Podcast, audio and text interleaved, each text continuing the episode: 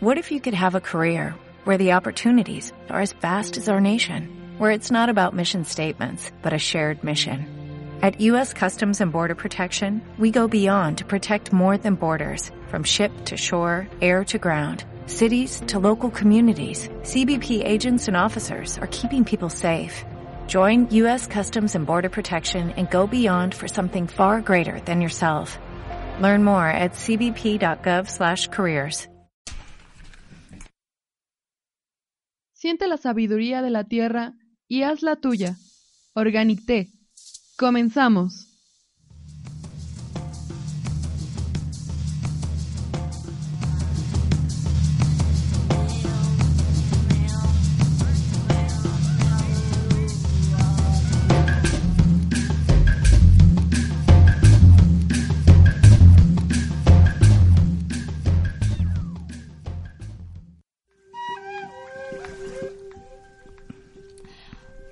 Tardes a todos. Yo soy Lupo Y yo soy Ale. y esto es Organic Tea. Los leones comen cebras, las cebras comen plantas y las plantas comen insectos. Hoy hablaremos de las plantas carnívoras.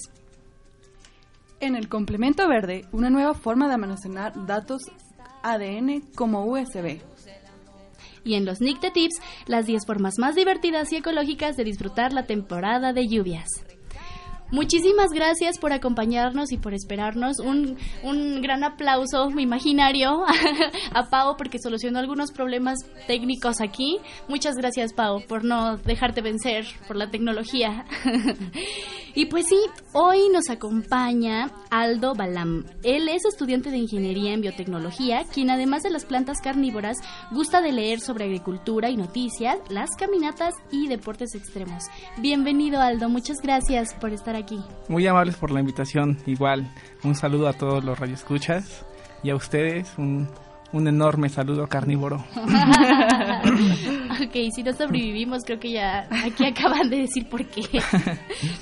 pues mira, aquí tenemos esta dinámica. Nos gusta saber quiénes son las personas a las que entrevistamos y a veces las preguntas simples pueden ser las más complejas. Entonces, nuestra primera pregunta obligada de siempre es, defínete con una palabra. Yo creo que existen muchas palabras. Sin embargo, eh, yo me podría definir perfectamente con mi, mi segundo nombre. Mi segundo nombre es Balam. Es un nombre maya que, este, que significa jaguar y además de jaguar, en maya significa protector del campo. Wow. A, a mí me encanta este... eh, me encanta el campo y me encanta... Como antes ex- existían los guerreros jaguares, guerreros águila, entonces definitivamente sí soy un, un guerrero que le echa ganas. Wow, perfecto, Balón. Y para eso entonces, yo creo que nuestra siguiente pregunta obligada no es tan difícil. Ok. ¿Qué, qué es lo que haces cotidianamente para cuidar el medio, el medio ambiente? Ah, pues es, es muy sencillo. Fíjense que a mí me... O sea, yo estudio eh, ingeniería en biotecnología, estoy a punto de egresar y luego el medio ambiente. Eh, definitivamente ahorro agua. Definitivamente uso productos biológicos y, y degradables, biodegradables. Eh, evito de usar el unicel. Y son pequeños detalles eh, que van ayudando al medio ambiente. O sea, evitar contaminar en general. Y fíjate que esos pequeños detalles realmente sí pueden ayudar. O sea, si lo proyectas, si todas las personas hiciéramos aunque sea un poquito de eso, realmente podríamos ayudar muchísimo. Entonces, no, no son pequeñitos, están muy bien. Necesitamos hacerlos, no lo olviden. Y bueno, este tema es como... a veces es como un tema tabú, a veces no sé bien, es muy interesante, te llama muchísimo la atención. Cuando yo, yo supe que a ti te gustaban esto de las plantas carnívoras, bueno, me encantó la idea y qué bueno que aceptaste venir. Pero entonces dinos, por ¿qué son? ¿Qué son esto? ¿Es- ¿Son plantas? ¿Son, ¿Están a la mitad del camino entre animales y plantas? ¿O, o qué son? Sí, e- este es un tema definitivamente sí muy inquietante, o sea, hay mucha cosquilla. Eh, de hecho, aquí en cabina tenemos, yo traje unas plantas para, para observarlas. Este, en verdad que son plantas muy coloridas, además que son coloridas, son muy espectaculares por sus diversas formas de, de, de sus trampas. ¿Qué son? Son, son plantas que se alimentan de insectos. O sea, que imagínense que una planta, o sea, el mosquito que tú ves en la fruta, eh, el mosquito que está pasando y que te va a sacar sangre, o la mosquita o una mariposa, en lugar de que, o sea, vaya a una, a una planta normal, caigan las trampas de estas plantas. Eso es una planta carnívora, es, es aquella, aquella, aquel organismo, o sea, un, un organismo es una planta, o sea, que se alimenta de seres vivos. Obviamente para sobrevivir, digo, todos, todos sobrevivimos y vivimos. Y, y bueno, es muy curioso porque uno pensaría que este tipo de plantas son como muy peligrosas, ¿no? Por el hecho de que son carnívoras. Pero nos estabas comentando que en realidad el término carnívoro se utiliza más bien porque se escucha muy, muy, muy padre que por otra cosa. En realidad ellas no comen solamente carne. Exacto, sí, fíjense que, o sea, muchos piensan una planta carnívora y si le pongo el dedo me lo va a comer, este, y si tengo una planta se va a comer a mi gato, este, todos están con esa curiosidad y cuando tenemos enfrente una planta la vemos y, y realmente nuestros ojos brillan, decimos, wow, ¿qué es esto? Es realmente está enfrente de mí una planta que que se atreve a comer. Ajá. Sí, entonces, eh, pues las plantas este pues, pues son son de son, de grandes colores, formas y bueno, gran variedad. Muy variadas, pero en realidad no comen carne como único alimento. Exacto, su principal objetivo no es comer este a un humano o no es como en las películas que aparece plantas, no sé, o videojuegos, plantas versus zombies, ¿no? Eh, nada que ver, este, ellas se alimentan principalmente de pequeños insectos este, hay unas que tienen, hay un término que se llama consorcio, o sea, trabaja una planta y un animal este, en conjunto y los dos obtienen una, o sea, un beneficio, alimentarse. Entonces una planta no come este, humanos y su objetivo principal no es comer un ratón, porque digo, hay plantas que comen ratones, pero pues el ratón se resbaló y, y cayó, ¿no? Entonces ya no le quedó de otra, exacto. Y entonces, ¿cuántos tipos de plantas carnívoras hay? Porque aquí tú nos trajiste aproximadamente unas 5 o 6. Yo pensaba que solamente había una, pero en realidad, ¿cuántas son? Vean, les voy a comentar algunas, algunos tipos de planta. Es este, eh, dar un número sería algo incierto, dar una cifra porque este han salido nuevas plantas carnívoras. Eh, me parece que en el año pasado salió una planta llamada Drosera eh, no recuerdo bien su nombre, este, pero eh, esta planta, o sea, se descubrió y bueno, está incrementando el número. Sin embargo, existen trampas que son como trompetas que se llaman sarracenias. Son unas plantas, imagínense, imagínense todas alargadas de colores muy llamativos. Unas tienen este franjas, este color guinda, otras tienen vellosidades. Entonces las sarraceñas son muy variadas. Existen las droseras, que las droseras son plantas que tienen cosas pegajosas. Imagínense que va volando como si fuera una trampa para un ratón este, que se pega al ratón, lo trata de sacar y el ratón lucha y entre más lucha más se, adhiere. Más se adhiere. Entonces esas son unas groseras, existen las utricularias, que México tiene gran cantidad de utricularias y sus floraciones es lo que más llama la atención, son como orquídeas pero en chiquitas. Existen también plantas este, rorítulas, existen también este, nepentes, que son plantas que tienen jarros y en esos jarros este, se almacenan, eh, por llamarle, jugos gástricos, que en realidad son son unas enzimas, o sea, son, son sustancias que se encargan de, destrozar al, animal y comérselo. Así es. Entonces... Nos platicabas también un poco de, de la historia, ¿no? Porque, bueno, ciertamente han existido desde hace mucho tiempo, pero siempre desde que alguien las descubrió causaron mucha controversia, ¿no? E inclusive nos decías que habían utilizado la palabra blasfemia. Sí, así es. Este, fíjense que este de Charles Darwin, un gran eh, investigador, un gran científico, el padre de, de, la ciencia en muchos aspectos, este, escribió un libro, un libro llamado The Insectivorous Plants, que en español significa eh, las eh, plantas insectívoras. Pero antes, un siglo antes de, de, de, que naciera Charles Darwin, ya se tenía idea de los excursionistas que este que había plantas que se alimentaban. Entonces era un, un, investigador francés, un botánico, y le llevaron la planta y él vio cómo comía y él dijo, no, esto no puede ser una... No, no es posible que una planta se alimente de, de animales, ¿no? Las plantas únicamente solecito, agua y nutrientes, ¿no? Y él dijo, no, esto es una burla, blasfemia, o sea, él, él mandó por, ahora sí, suena feo, pero lo mandó muy lejos y dijo, no, llega, pasa un siglo y llega Charles Darwin y este gran investigador dice, ok, sí existen ese, eh, las plantas y las plantas sí se alimentan de, de insectos. Entonces ya fueron avanzando en la actualidad, digo, ya hay plantas este hasta para uso medicinal, a nivel industrial, existen gran cantidad de, de plantas y grandes estudios que se están llevando a cabo. Y eso lo abordaremos más en el próximo programa. Sí, sí, sí. De hecho, eh, comentando todo este, todo esto es que nos dimos cuenta que este tema da para mucho. Entonces, ahorita digamos que vamos a abordar qué son, de dónde vienen, por qué son así, y después en otro programa ya vamos a dar más bien las, las utilidades que el ser humano les da, ¿no? Pero precisamente esta pregunta, ¿por qué comen? ¿Por qué son así? ¿En qué momento fue que cambiaron de ser plantas comunes y corrientes a ser plantas que pueden comer insectos? Claro. ¿Qué las llevó? Ajá. Sí, o sea, no, no puede existir, digo, en la naturaleza todo está perfectamente equilibrado, ¿no? Y si hay un desequilibrio, a lo mejor es por aquella contaminación que hay o, o por la intervención de la intervención de a lo mejor de, humanos, ¿no? De humanos que pues afectan. No digo que los humanos seamos malos, este, siempre y cuando actuemos bien. Bueno, eh, las plantas, eh, por lo regular las plantas carnívoras, eh, ellas crecen en lugares que tienen un déficit de nutrientes, por lo regular. Entonces, imagínense un pastizal enorme rodeado de de, pastito creciendo, de una y otra pequeña planta, y donde abunda el agua, ¿no? Y, y donde los nutrientes del agua son muy, del agua de la tierra son muy limitados. Entonces hubo unas plantas que que dijeron, "Ah, pues este yo voy a evolucionar, ¿no? O sea, yo yo quiero buscar una alternativa." Entonces, ellas empezaron a modificar sus hojas. Hay varias teorías este en el cual empezaron a modificar sus hojas convencionales este, para atrapar insectos.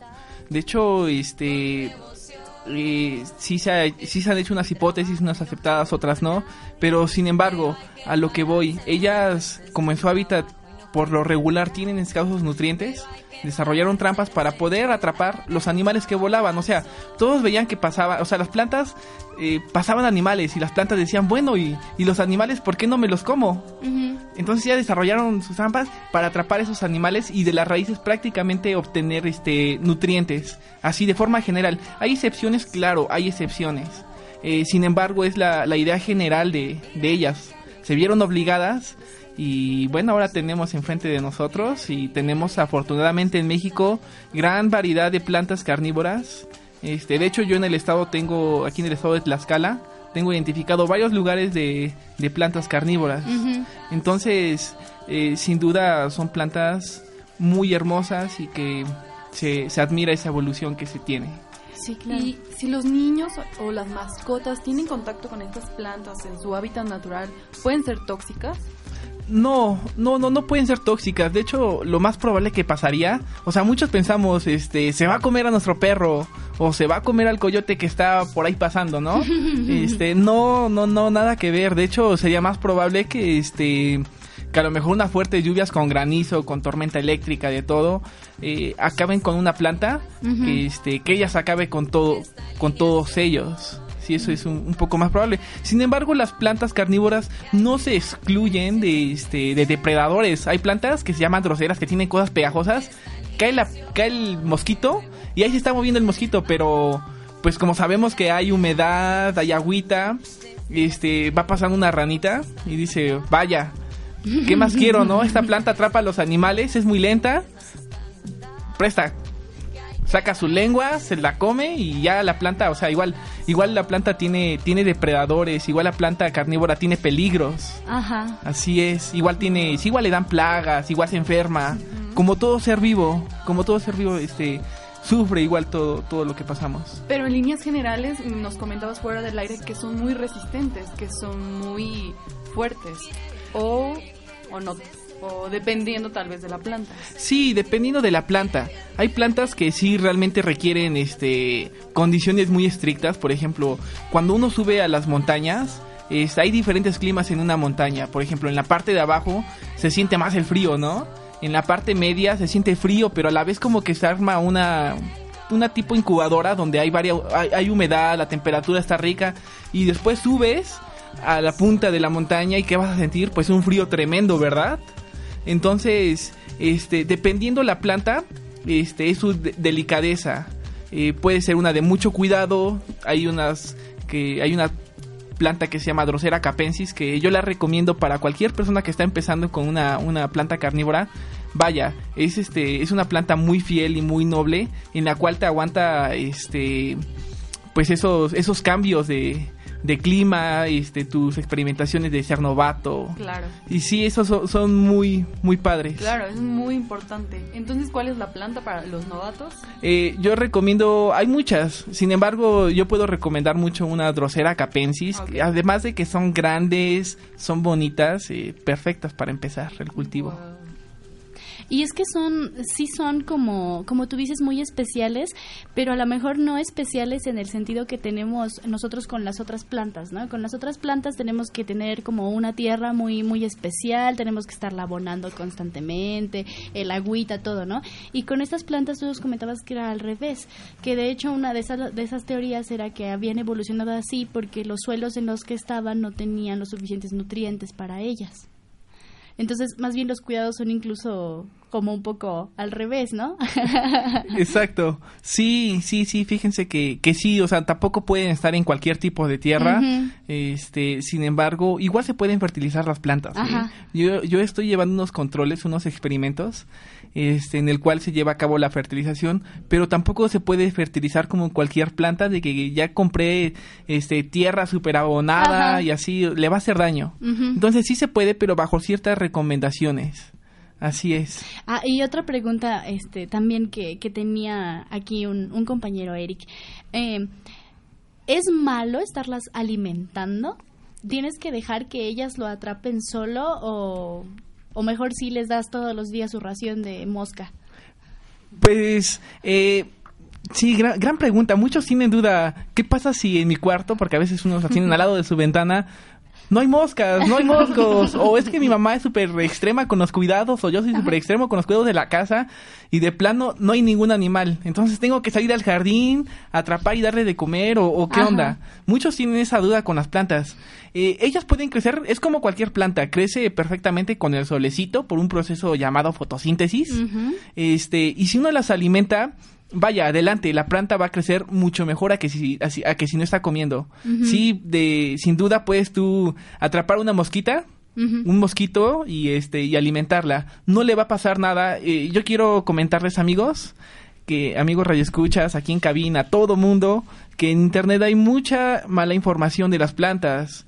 Este dice mucho internet, este hace esto, hace el otro y después eh, en lo personal me ha pasado, oye, es que yo estuve buscando en internet y la planta se me, se me está muriendo. Y yo digo, bueno, es que no son cuidados muy adecuados para ese tipo de planta o simplemente dan consejos generales, este, en lo cual, por ejemplo, dando un consejo cómo cuidarla este, aquí en el centro que, del país, que es la escala y este nos vamos no sé a una costa. O sea no son los mismos cuidados porque los climas eh, son muy variantes. Entonces uno uno tiene que conocer las plantas. Yo como productor pues ya conozco a las plantas.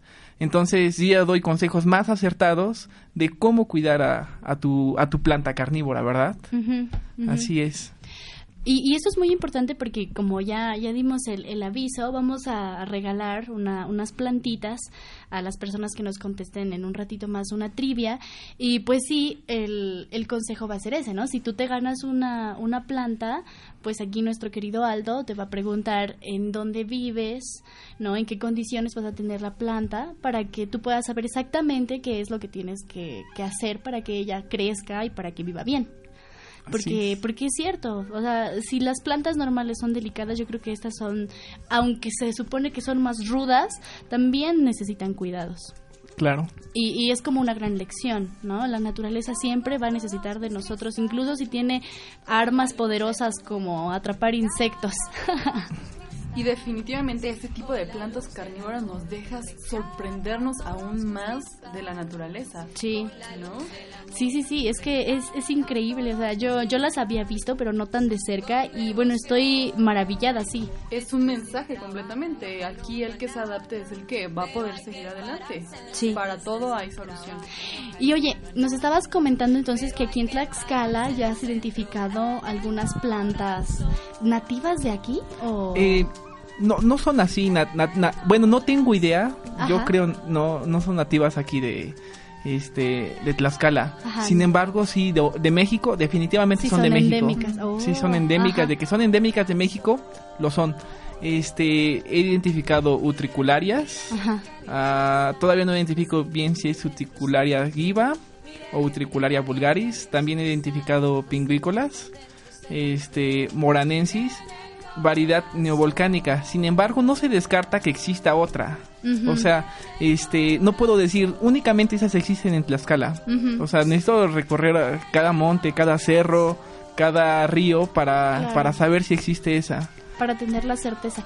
Oye, y, una cosa de estas, bueno, ciertamente el, el mayor enemigo de la naturaleza, enemigo amigo, es el ser humano, ¿no? Claro. Porque tiene muchas actividades que pueden entorpecer el, el- el libre crecimiento de las plantas. Pero, ¿dirías que existen plantas carnívoras aquí en México en peligro de extinción? Este. Plantas carnívoras de extinción.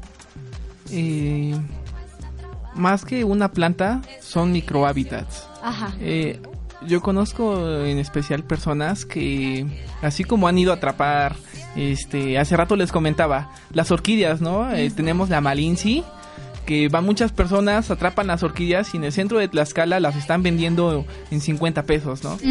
Entonces, sí hay un riesgo, definitivamente sí. Yo he encontrado plantas carnívoras a, a 30 metros de campos de cultivo de, de gente de gente de campo, pues. O sea, que se trabaja, la, que se dedica a la agricultura. Sí podría entrar, este, muchas plantas si se sigue con la demolición de, de hábitats y sin respetar. Sí podría entrar en, en etapas de, de peligro de extinción. Guau. ¿Y estas plantas carnívoras ayudan mucho al proceso de cosechas? ¿Ayudan o incluso pueden no ser muy buenas ayudadoras? ¿En qué aspecto ayudar? Así ¿Como como de las plagas? como controlar Ah, plagas. ah, sí, fí- fíjense que este no son así, o sea, de que a cada rato van a estar comiendo, ¿verdad? Claro. De hecho, eh, la desventaja para eso se le llama control biológico. Exacto. Sí, la desventaja sería los cuidados, ¿no? O sea, ¿qué se busca con el con algo que vas a implementar por una empresa? Pues que sea rentable, que sea económico y que los 365 días del año esté este esté funcionando. Sin embargo, ellas hay un- algunas plantas que hibernan. Entonces tendrías cuatro meses muertos de hibernación. O hay unas plantas que en época de frío dejan de producir tantas trampas. Entonces no sería viable. Sí podrían atrapar, sí, pero no es, no es rentable para la industria, para como control biológico.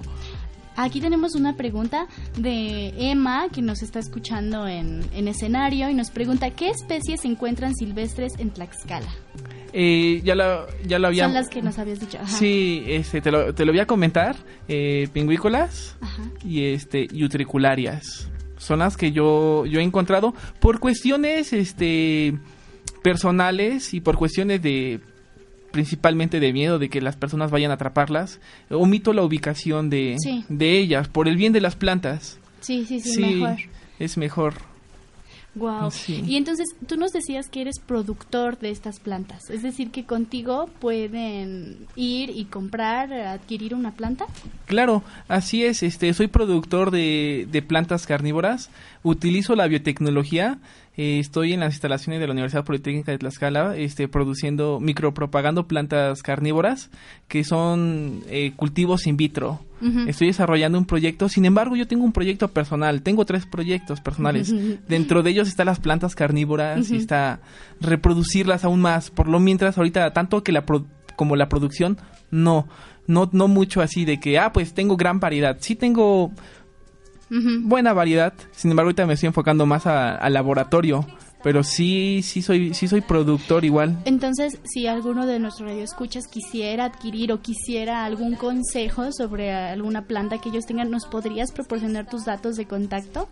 Claro que sí, yo los puedo ayudar. Eh, si usan alguna planta carnívora, este, se pueden acercar conmigo. Soy del estado de Tlaxcala, también puedo hacer envíos a toda la República Mexicana. Este, para conseguir este, la Ajá. planta carnívora. ¿Tienes eh, algún correo o teléfono o algo así para que te contacten? Claro, este, mi teléfono es 246-195-2490. Ujú. Sí, y me pueden encontrar en Facebook, estoy como Aldo Balam. Y en unos paréntesis estoy- tiene mis apellidos Ramos Carrasco. Ahí pueden enviarme, por favor comuníquese conmigo para resolver todas sus dudas. Perfecto.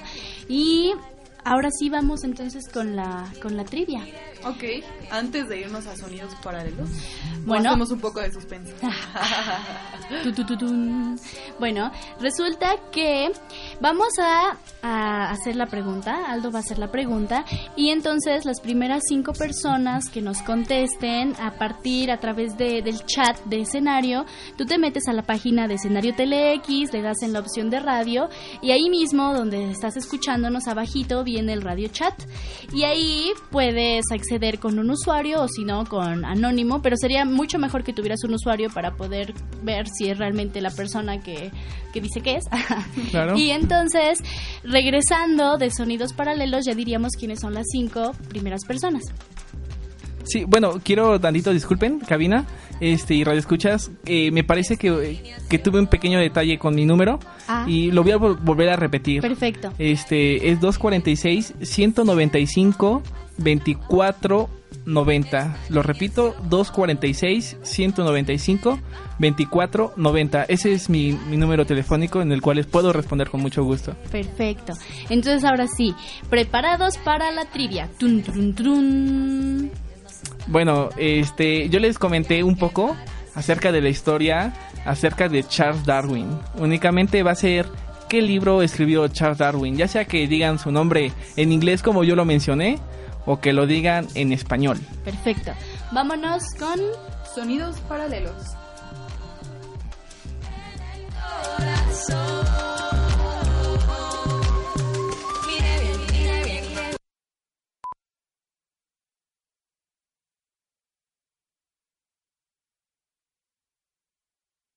Yo.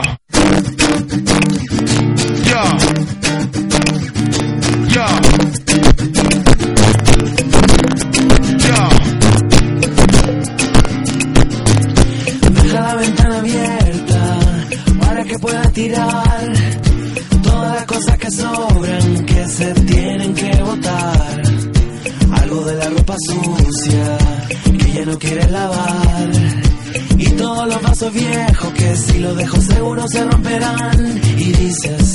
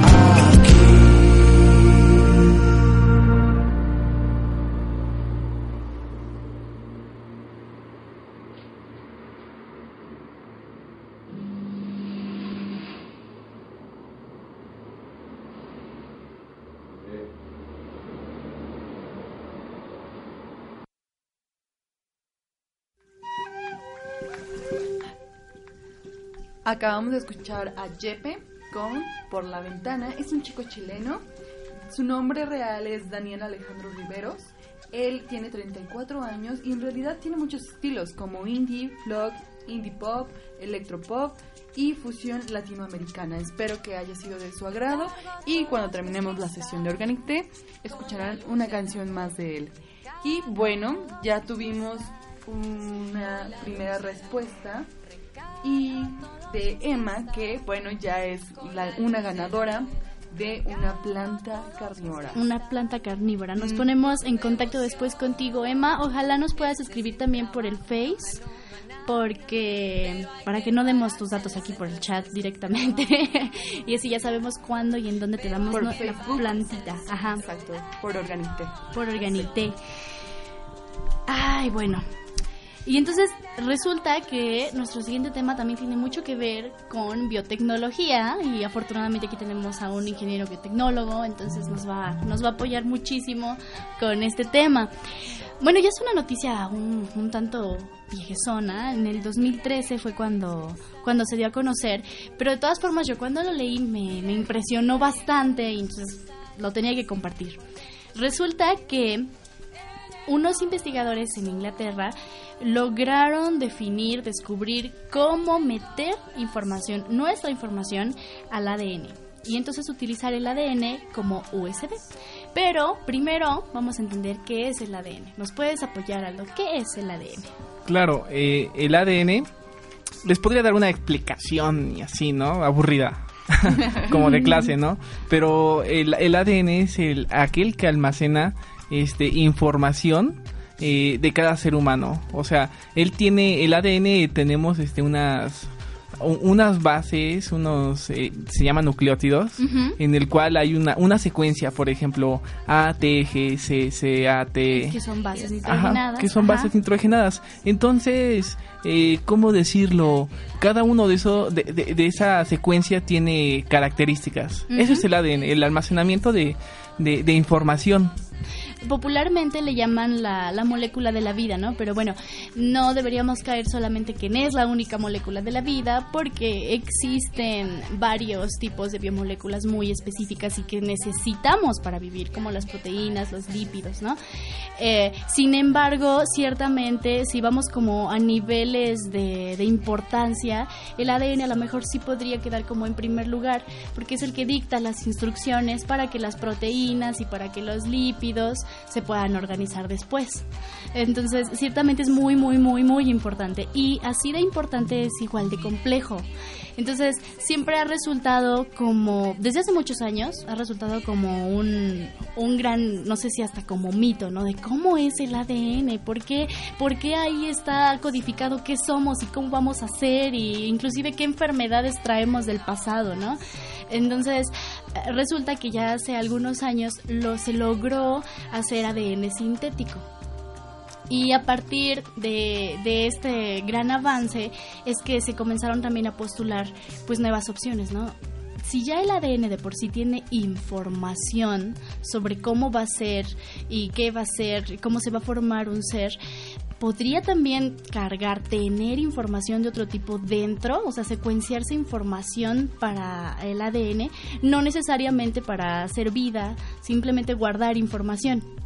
Y resulta que lo lograron, lograron hacerlo. Y bueno, es un, un gran logro porque resulta que uno de los grandes retos de nuestra era de la información es dónde guardamos tantos datos, porque se generan muchísimos al día. Tan solo este programa está generando guardar datos en algún lugar, en el servidor de algún lugar. Los videos, por ejemplo, en YouTube, bueno, es increíble la cantidad de videos que se suben diario, las publicaciones, las noticias, y eso sin contar todos los datos informáticos que se tienen que guardar, por ejemplo, de las investigaciones o de los telescopios o de los aceleradores de partículas. O sea, son demasiados datos en el mundo y guardarlos en algún punto podría ser un, un problema. Pero con el ADN se puede solucionar porque resulta que en un espacio muy, muy, muy pequeño y restringido se puede guarda- guardar una increíble cantidad de información. Entonces, a, mí me encantó esta noticia porque imagínense ustedes que en el futuro ya no cargues USBs comunes y corrientes, ¿no? Sino que, cargues en, un, en el tamaño de una USB, pero que sea de ADN sintético y que no sea de 8 gigas, o sea, ni siquiera como el disco duro que es de terabytes, sino que sea de todavía más. Entonces, es masivo, es increíble. Obviamente es complicado porque si ya de por sí en la secuencia normal de ADN un error genera problemas, por ejemplo en un ser humano hay miles de síndromes y enfermedades que tienen que ver por eso, por errores de codificación en el ADN. Entonces es muy complicado también traducir información a código de ADN. Y es bastante tardado también, pero sí se puede hacer. Y pues ya lo lograron, entonces pues solo queda ver cuáles son cuáles son el futuro de, esta tecnología, ¿no? Y pues lo que promueve es maravilloso, nada más como para que se den una, una ideíta de lo que significaría tener una, una memoria de ADN después de un tiempo. Bueno, Resulta, por ejemplo, que una, un, un gramo, o sea, una partícula, ni siquiera un, un gramo, una, una mota, un gramo de ADN, sí, un gramo de ADN, que es como del tamaño de una mota de, de polvo. Bueno, resulta que sería equivalente a guardar 3 millones de CDs, o sea, 2 petabytes de información. Eh, bueno, es increíble. A mí me fascinó.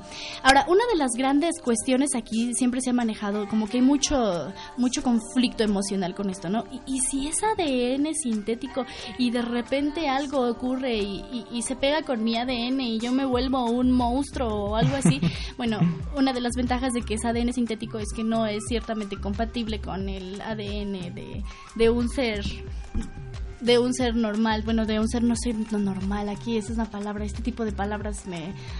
¿Qué palabra puedo utilizar? De una planta, de un ser natural, digamos, que no es artificial. Sí, sería muy muy interesante, o sea, sin duda un avance wow, muy muy avanzado. Imagínense que todos estemos con memorias de ADN. Eh, Sería increíble. Pasaría como este las guerras de las galaxias, ¿no? Uy, ¿cuándo vamos a ir a la luna? Pues a lo mejor y de repente llegamos este ya al siglo XX, bueno, a los avances del siglo XX, siglo XXI y resulta que llegamos, wow. Sería muy muy impresionante cómo saber secuenciar el ADN para meterle un PDF, ¿no? Sí. O sea, ¿en y- qué parte va el PDF?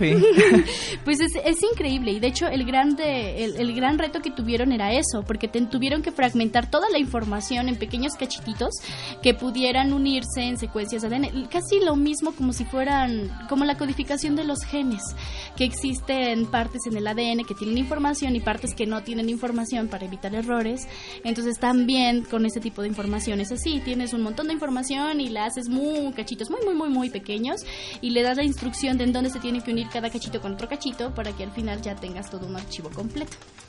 Entonces está, está la verdad increíble y pues eso se los teníamos que compartir pero a fuerza.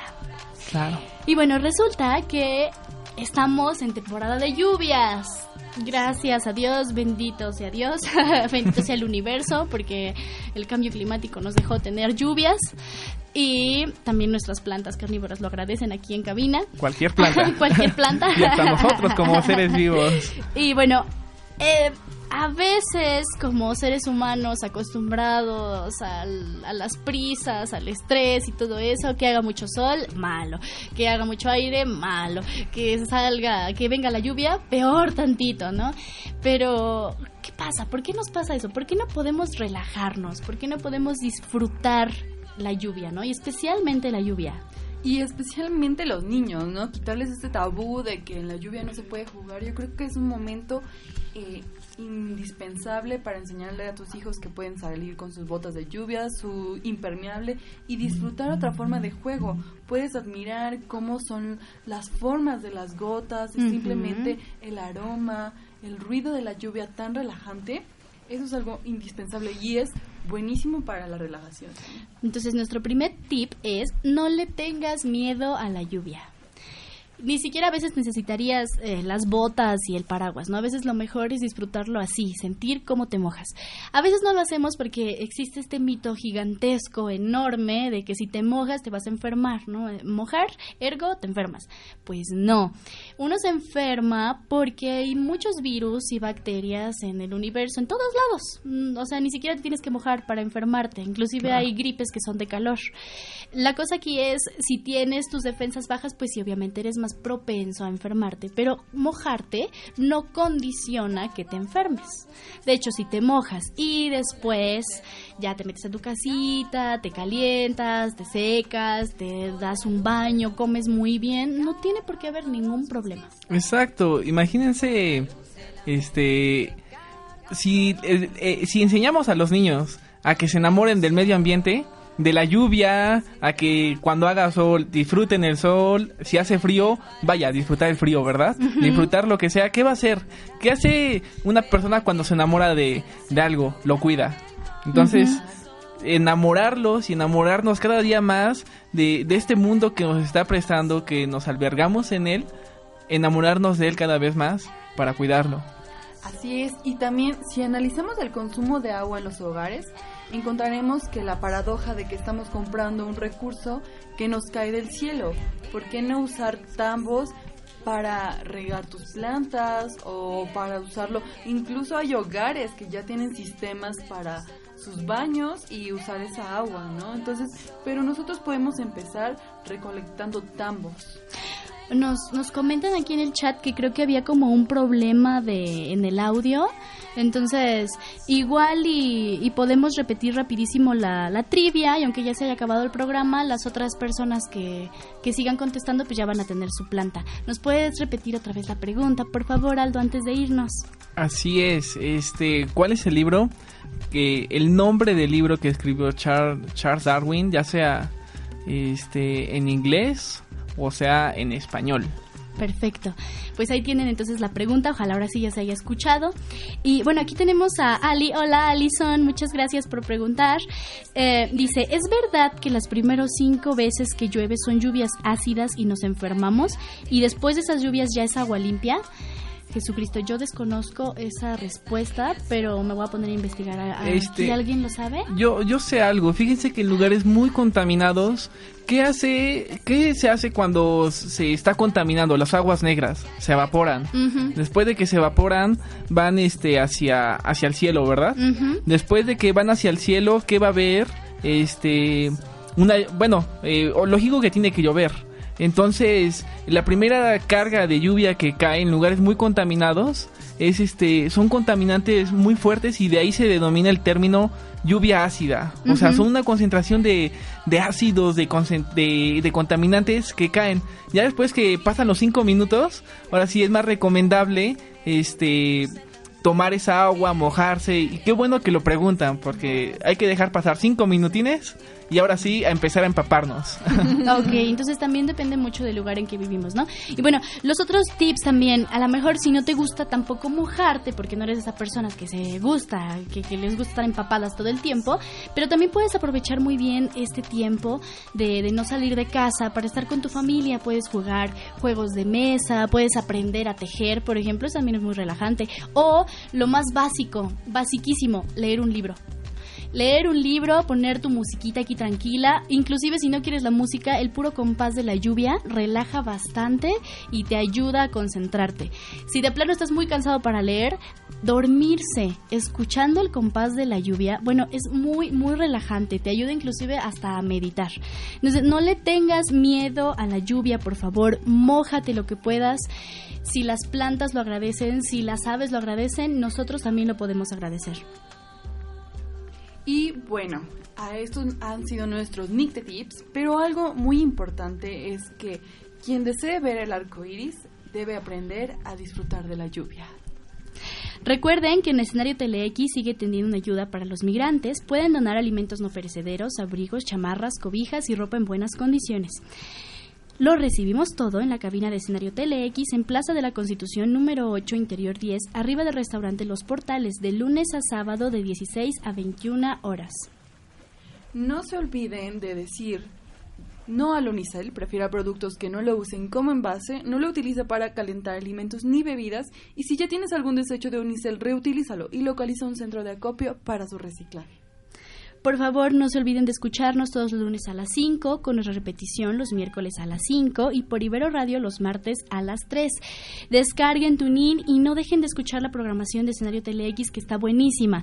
Saludos a Malina Lee Cervantes, Kevin Aguilar, Alison Pulido, Dale Nena, Ubaldo Chantaca, Gabriel Cordero, Jaco Valencia, Valerie Rocha, Milton, Eric Blancas, muchas gracias amigo, Andrea, Octavio Alcántara, Osvaldo, Danu Martínez, Tony, gracias, aunque no nos podéis escuchar esta vez, a todo el salón de, de Aldo Balam en, en su universidad, a César Chuga, Muchas gracias por escucharnos. Gracias, Pau, en los controles. Gracias por solucionar el enorme problema que teníamos.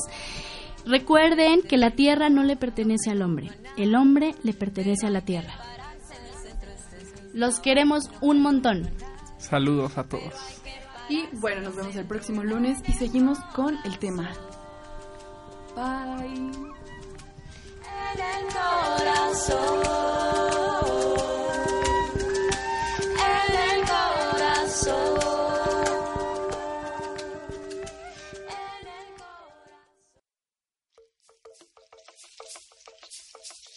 Deja que la naturaleza florezca en ti. Esto fue Organité. Alternatízate con escenario radio.